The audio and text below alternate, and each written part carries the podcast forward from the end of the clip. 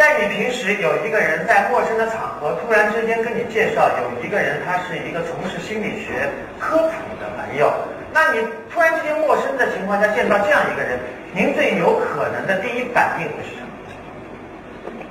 因为源于我自己的一些个人的经历，所以我经常会碰到这样一个场合，就是当我自我介绍我是一个心理学科普者，很多朋友第一眼看到我的情况，通常会是给我的反应是：哇，你们这种人是不是眼睛像 X 光一样？只要看一下别人，你们就知道别人在想什么。你拿一块表出来晃两下，是不是就把我们给催眠了？每每碰到这样的情况，我都觉得非常的尴尬。尴尬的原因是因为很多朋友他对于心理学这三个字很熟悉，但是并不知道心理学到底是什么真正的意思。借这样的场合，我想给大家做一个最简单的一个科普，因为这是我最主要的工作。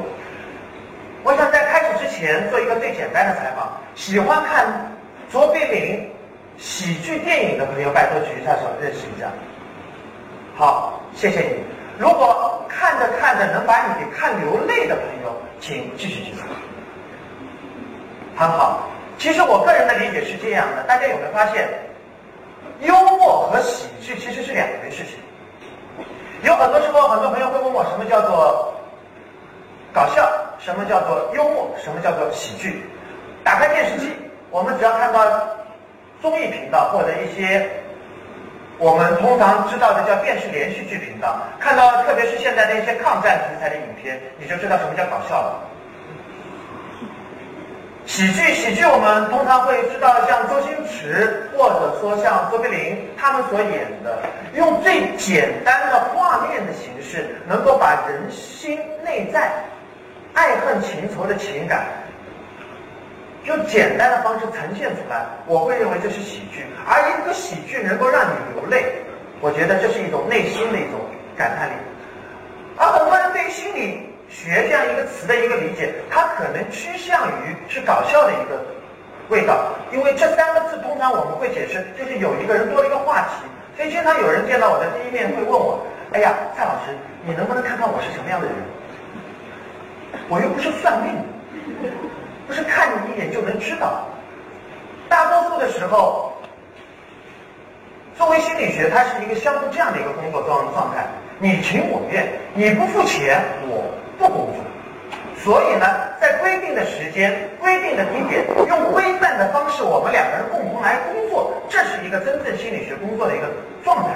如果有些朋友你认为只要一听到有个心理学，就赶紧过来问，哇，你看看我是什么颜色，基本有以下这种可能。一，你把你自己想的太高级了，就是好像谁都要围着你转。如果你真的有这样一个想法的话，我跟你说，北京啊有一个医院叫回龙观，我在那边有同学可以把你直接送过去。因为当一个人过分的把自己放在第一位，认为自己是最重要的情况下，他一定会把其他人都不放在眼里。但通常很多情况下呢，有很多的朋友在第一次跟我见面的时候，他确实会害怕。他会觉得你们这种人好像特别的厉害，其实并不是这样的。你稍微等一下，他过会会来找你。一般这些人来找我就是这样的。那个老师，那个我跟你说一下我一个朋友，我那个朋友他最近时间一看到异性讲话，他就手会出汗，或者是呢，他晚上经常会失眠，做很多很多的梦。你觉得他是不是有病？其实，在座各位这样的问题一般都属于假问题。什么叫假问题？你稍微等一下，那就真正的问题就出来了。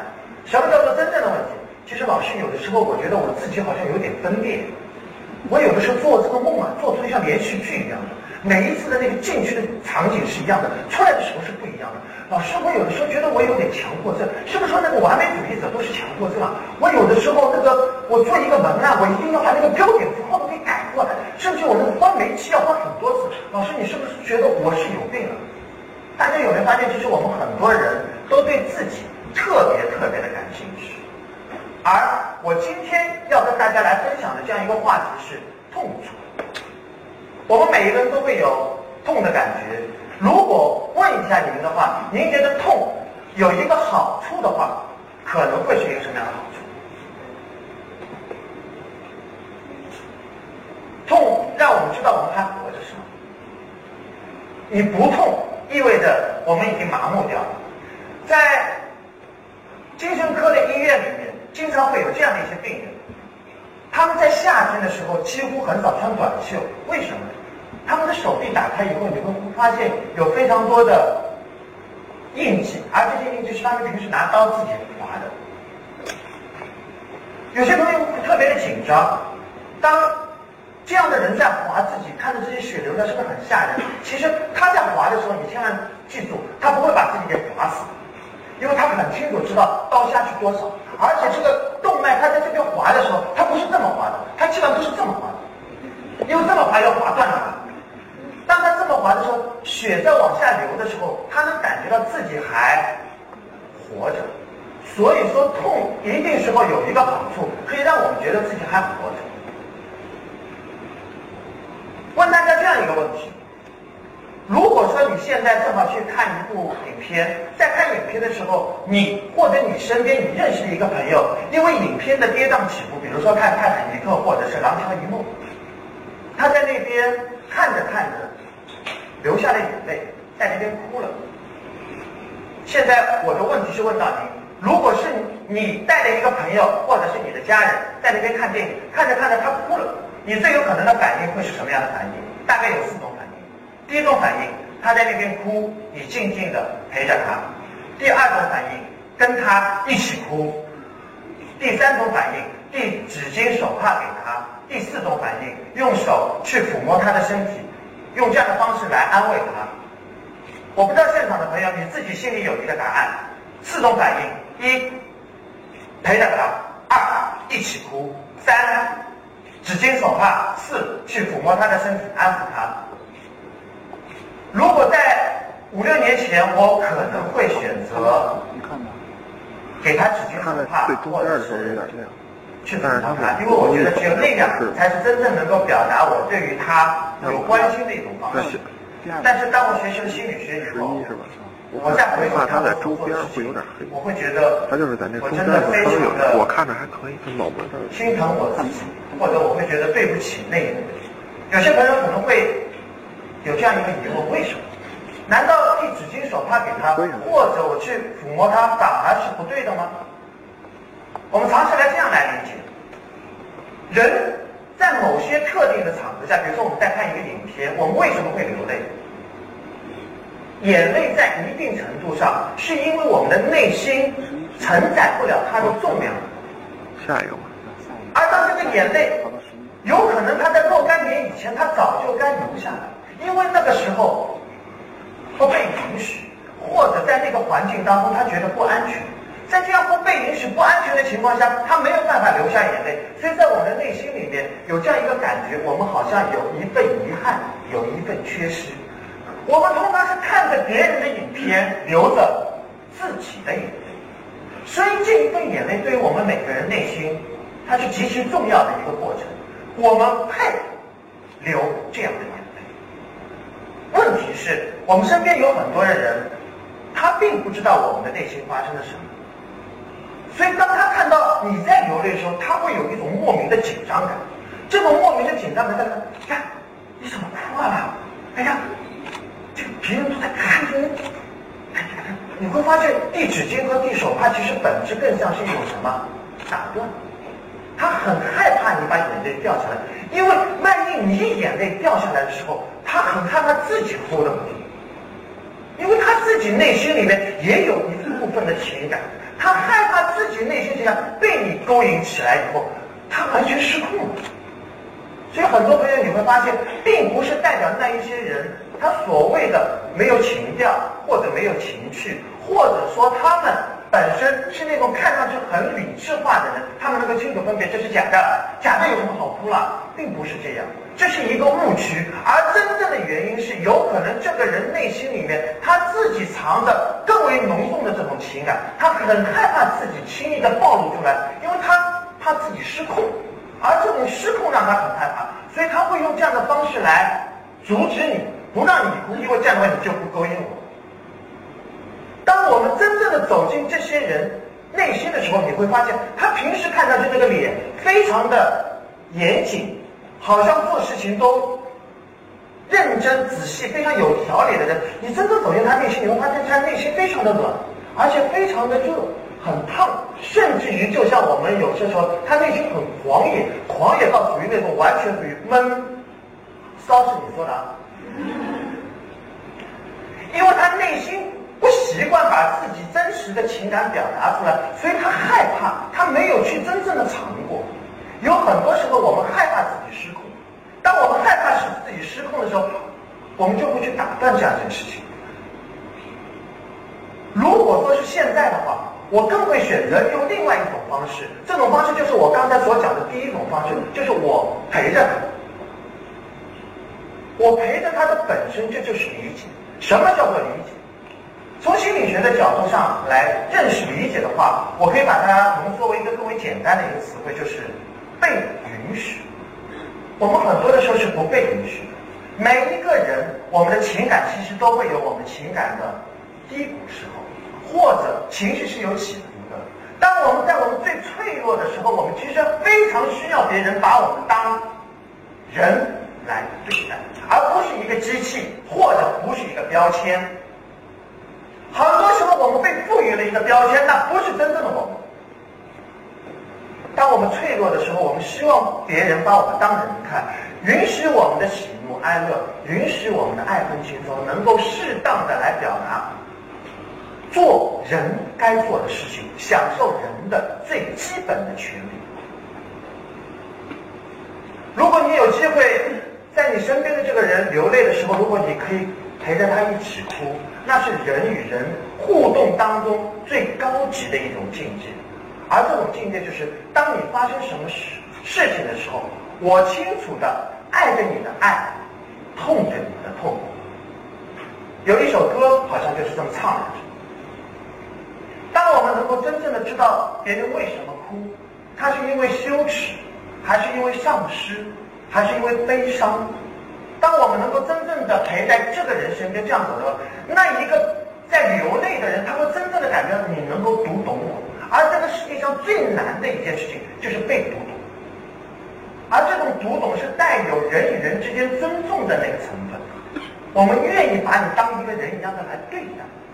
我们小的时候一直有一种非常好的享受，就是我们在妈妈的怀抱当中，我们享受着妈妈对于我们无所不知的那种关怀，所以我们长大了以后，我们的内心一直渴望还得到这样的人。所以有些朋友经常会没事就跟自己的伴侣说：“哎，老公你还爱我吧？爱我再说一下。”他一直要通过这样的言语的方式来告诉他你爱我。不仅是女性是这样，男性也会这样。为什么？他内心期盼有一个妈妈一样的人物，可以永远的在他的内心爱他，对他无所不知、无所不晓。但并不是所有的事情都可以这样的，在心理。